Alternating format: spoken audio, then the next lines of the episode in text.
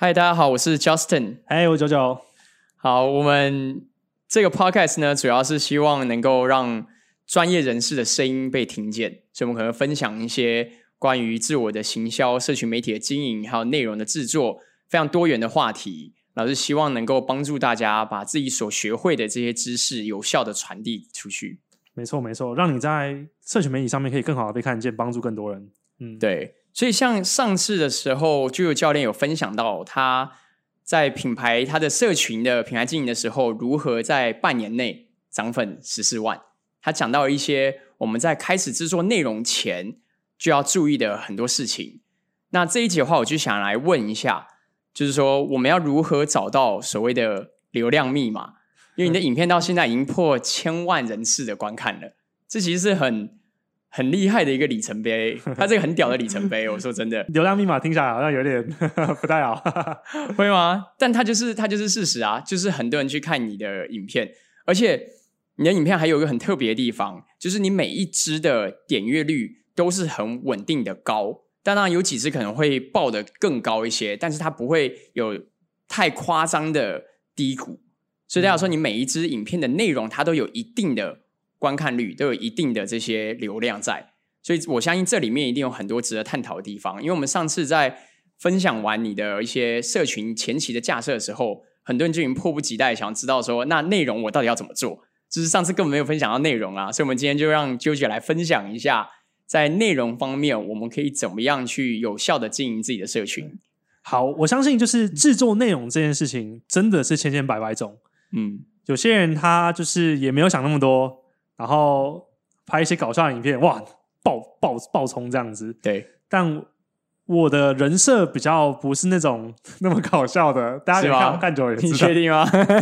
我希望可以用比较放松的方式啊。对，对，但我更多的事情是我去分析到底怎么样的内容是观众真的喜欢的，然后去把这些底层的原理去把它截取出来，让我可以很好的复制。跟更好有效率的制作内容，这样子。那我今天就是很希望大家可以把这些我曾经走过的路分享给大家，然后让大家的知识在转变成是消费者语言或者是观众语言的时候，可以更好的被吸收。好，那我觉得这样好了，我直接问一个，就是最直接的点，就是在你看来，就是以你个人的想法里面，在分享内容的时候，大家最容易犯的一个错误会是什么？OK。最容易犯的错就是大家很容易自嗨，自嗨是什么意思呢？今天他们可能上了研习，或者是读了一本书，他们觉得这个东西真的太棒了，我觉得这东西太有价值了。然后他也没有真的很好的经过转换，他也没有真的认下静下心来思考说这是不是观众想听的，他就把它可能分享出去。对，绝对不能够自嗨，真的要试着把自己忘掉。很好的从观众的心理去出发，然后去假设说他们可能会遇到什么样的问题，试着去解决。所以我常说，你的专业一点都不重要，不是只说专业本身不重要，而是当我们在经营社群媒体的时候，专业还真的不重要。专业只是一个途径，一个方式，可以让观众的问题被解决。关键的。观众的问题才是真正我们需要思考的事情。哦，所以我们的内容可能必须要从观众视角出发，对，没错，对，而不是从自身，就是哇，我好想分享这个哦，然后就开始做了。没错，好，我就我我举个例好了，就是什么样的内容是从观众的视角出发？譬如说今天，好，我很喜欢举个例，就是鸡肥大好了，嗯，鸡肥大，大家都喜欢鸡肥大，大家都喜欢鸡肥大。肌肥大的意思就是长肌肉啊。对，如果今天观众他不知道的话，那肌肥大本身有很多文献嘛。嗯，对，就是说今天可能肌肥大的机转是什么？对，那肌肥大的机转，如果你直接分享出去的话，没有人想听。对我根本不在乎，我我才不在乎说什么机械机械张力嘞，或者是代谢压力，关我什么事？要把它转换成是消费者想要听得懂的语言。消费者的语言可能是什么呢？为什么我今天已经吃了这么多，但是还还是没有很好的成效？或是为什么我的训练一直都没有办法很好的针对特定的肌群之类的 OK，所以这可能会呼应到我们上集有讲到，我们必须把知识经过咀嚼，或者有些人讲经过内化以后，然后转换成观众听得懂的语言。对对，然后这个是第一步。嗯哼，那我觉得转换成观众听的语言做到位之后呢，可以再细部的去探讨各种的可能内容的一些策略。OK，好，那这样说好了，因为像我一直认为我自己不是一个很有创意的人，我从小艺术领域的分数都超级低，就是我连音乐课都可以差点被当那一种，就是非常没有，就是非常没有道理。就理论上音乐课应该是大家觉得很水的课，然后我都可以差点被当。所以对于像我这样的人来讲，我如果是想要制作出一些可能好的内容，或者是可以有流量的内容，有没有什么样的一个准则或是一个逻辑性的东西是我可以去做的？好，我觉得大家可能会想要一步到一步登天，嗯但老实说，其实我也是尝试了各种不同的内容的形式，不论是 YouTube，不论是 Podcast，才慢慢的找到我自己的拍摄的方式。那我也不瞒您说，我一开始的时候，干我超无聊的，我就是一个 一个相机架着，然后我就开始在那边在那边讲话你，说就自己对相机讲话、哦，对啊，然后超无聊的，根本不会有人想听。嗯对我也没有真的去认真地思考说整个手法或什么的，但是对，真的就是当你在剪辑的时候，当你在拍摄的时候，慢慢的很多东西就会像砖块一样越叠越高，就会找到算是属于我自己一些节奏这样子。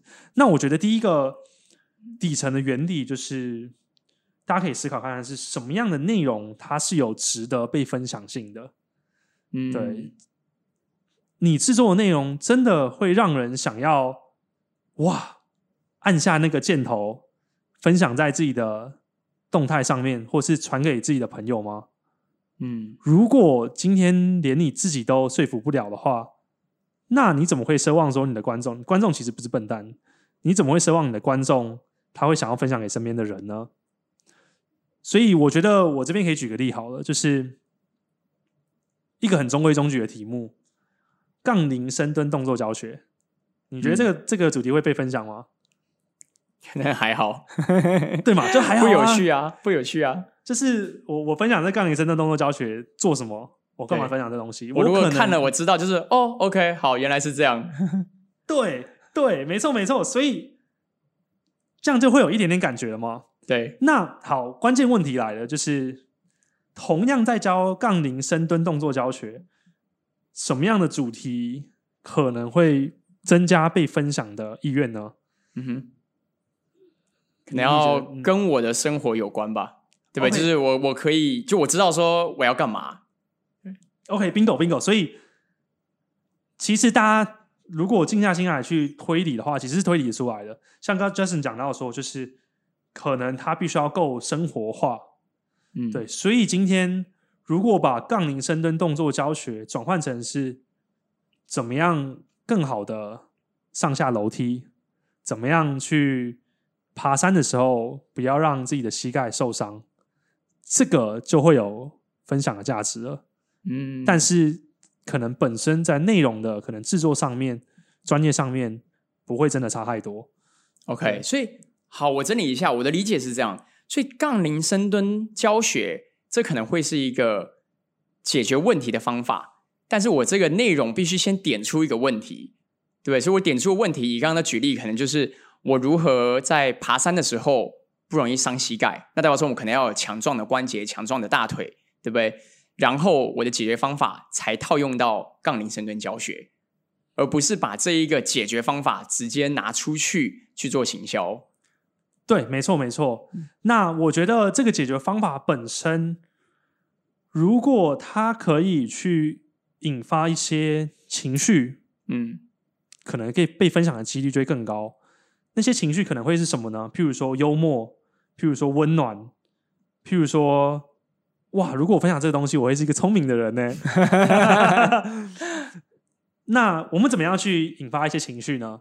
嗯，假设今天我是要以温暖有同理心好了，对，那我可不可以教说老人家如何安全的从床上站起来？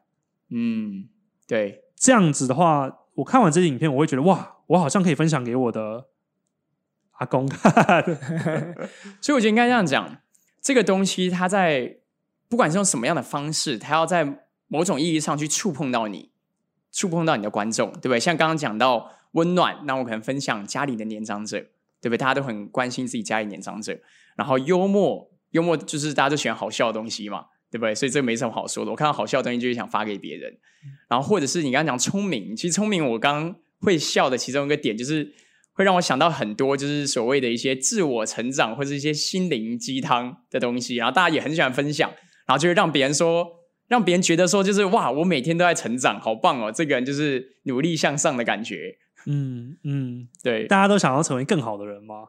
对对。如果这个内容我分享了不会让我在别人眼中当当中是更厉害的，那分享的可能性也比较低。嗯，我觉得这个蛮有价值的，因为我有一些朋友也都会来问我说，就是如何去获得更多的点阅率或者观众。那我第一个给他们回答也是说。你制作的这些内容是不是值得分享的？就是你去想，你直接你设身处地的想，今天我听到一个东西，你会不会觉得说哇？你马上想到说，我好想告诉谁谁谁，或者我好想让大家知知道这件事情。如果完全不会的话，那这个内容也许它就没有被塑造的够好。内容本身不一定不好，但是也许你的讲述方式啊，你的就是表达，你中间的这些呃传达的途径，也许不是最好的。嗯，没错，没错。对，所以这个是蛮蛮有趣的一件事情。对，那你觉得在这些就除了内容本身以外，有没有什么我们我们可以试着去包装它的东西？就是说，我们如何确保说我们这些内容可以有效的被传达出去呢？哎，我觉得我觉得这个问题很好。哎，就是其实我观众想要看到的东西，其实。我我个人觉得蛮有意思的啊，就是明明是同样的东西，你的知识点都是一样，但是经过包装之后呢，它被观看的方式或者它被观看的几率就会上升很多。是对。那我觉得第一个做的很多可能台湾的一些可能内容创作者做的很好，就是知识娱乐化。嗯，对。那在健身领域做最好的应该就是馆长吧。这是一堆很低能的东西。哎，哦，想起你讲这句话哦，这不是我说的。没有，没有的。你看他 IG，他的 IG 真的都是一些很奇怪。对他自己都会 PO 一些搞笑的东西。对对，他就是 PO 很多很多很搞笑的东西。他 IG 啊，IG。对。但是他的可能直播上面真的就是很认真讲解。嗯，对。现在好像越来越少。就他早期很多，他早期还会讲一些解剖学什么的。现在我看比较多都是在可能一些。政治啊，或其他主题了，他开始开始转变了一些。嗯嗯嗯。那我觉得知识娱乐化，我们可以去参考看看。说说说真的，我其实不是一个真的很搞笑的人。嗯，对。那我也是慢慢试着去学习，试着去包装。对，那像馆长他就可以把健身房的很多场景，真的就是弄得非常非常之搞怪，然后你看了会觉得哇，他怎么可以这么的？敢这样子，对。那我觉得一般人可以做到的事情是什么呢？就是假设今天好了，如果我是一个营养师，然后我今天想要告诉大家说，减重产品其实没有用。那一般的可能分享方式就会是，我直接拿着减重产品说，哎，其实如果我们从文献上看来，这些成分一二三，它对于我们实际的在脂肪上面的减少，它其实是很有限的。嗯，那你觉得这个观众会想看吗？就可能太文绉绉了，就文绉绉了，可能可能就划掉了。因为我想要看猫咪狗狗还有帅哥正美，猫咪狗狗，对对 对，这些都是竞争对手啊。对，没错。对，那如果我今天换个方式，譬如说，我是用评论抖音干片，嗯，抖音在介绍这个减肥产品有多屌，然后这营养师就在用旁边用评论的方式在讲，哎，其实他讲的这些东西根本就是完全的 bullshit 这样子。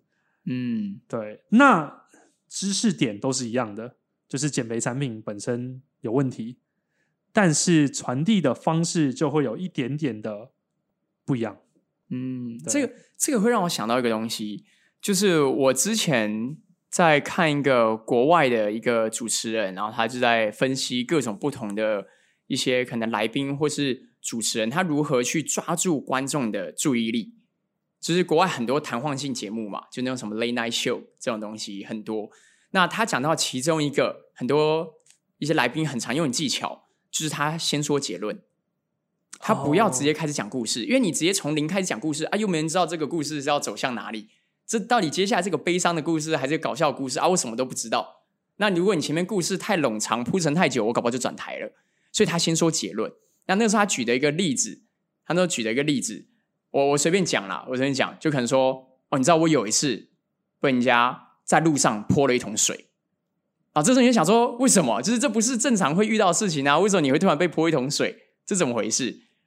对不对？就是你，他会引起你的好奇心。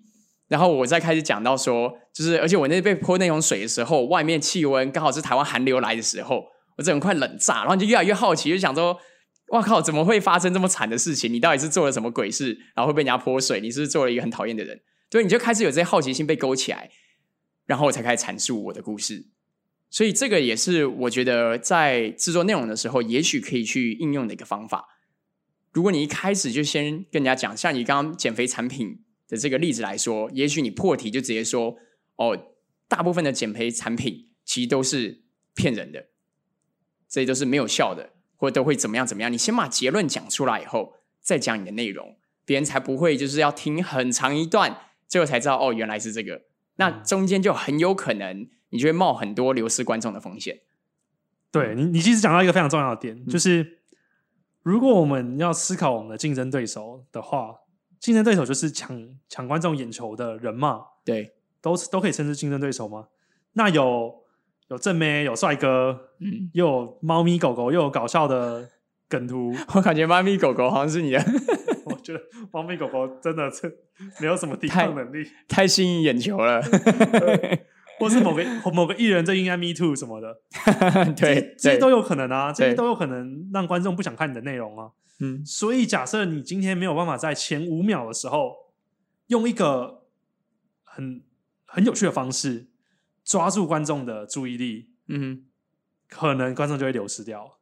哎，我不知道你们看过，就是有一种那种游戏的广告，它就是说，它明明就是一个游戏广告，对，但是它的开头。可能是一个完全跟游戏不相干的一个画面，就可能切水果切的很精准的画面啊，或是可能某个东西正在被碾压，真的就那种舒压影片的画面。对对对对对，我没有我没有注意过哎哦，因为我后来 YouTube 有买那个会员，所以我就不会看到这些广告。但我记得我记得很有名的一个，就是那个什么珍珍妮佛罗菲兹，是你攻击了我的村庄吗？你不知道这个，这超有名的。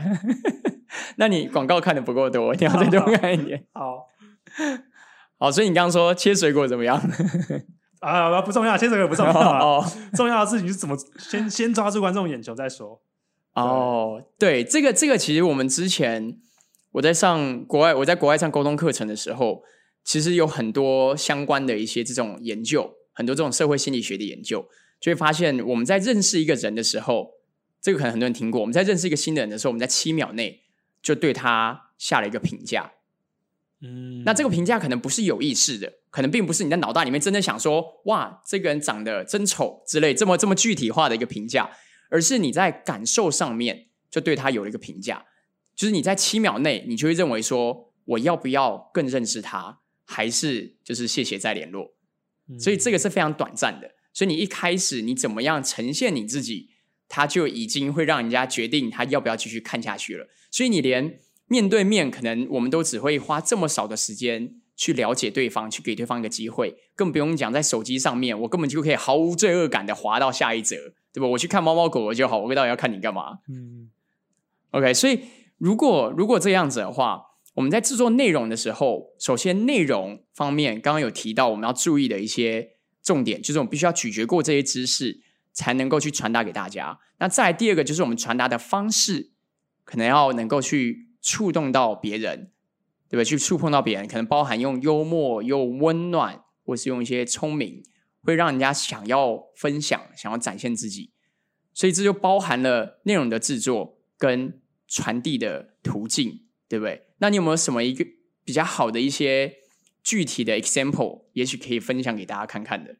嗯，好，我觉得。越来越更多的可能，我们英文叫做 nuance，nuance 的意思就是说，其实最后真正赢的东西就是在细节。嗯然后怎么样把这些细节堆积出来，其实就会让你的内容很不一样。像譬如说，可能在经营影片上面，前面的七秒很重要嘛，可是前面七秒包含很多东西啊。譬如说，有一个有有趣的研究，他发现，如果你今天是在户外拍摄，它更容易让观众愿意停下来看你的影片。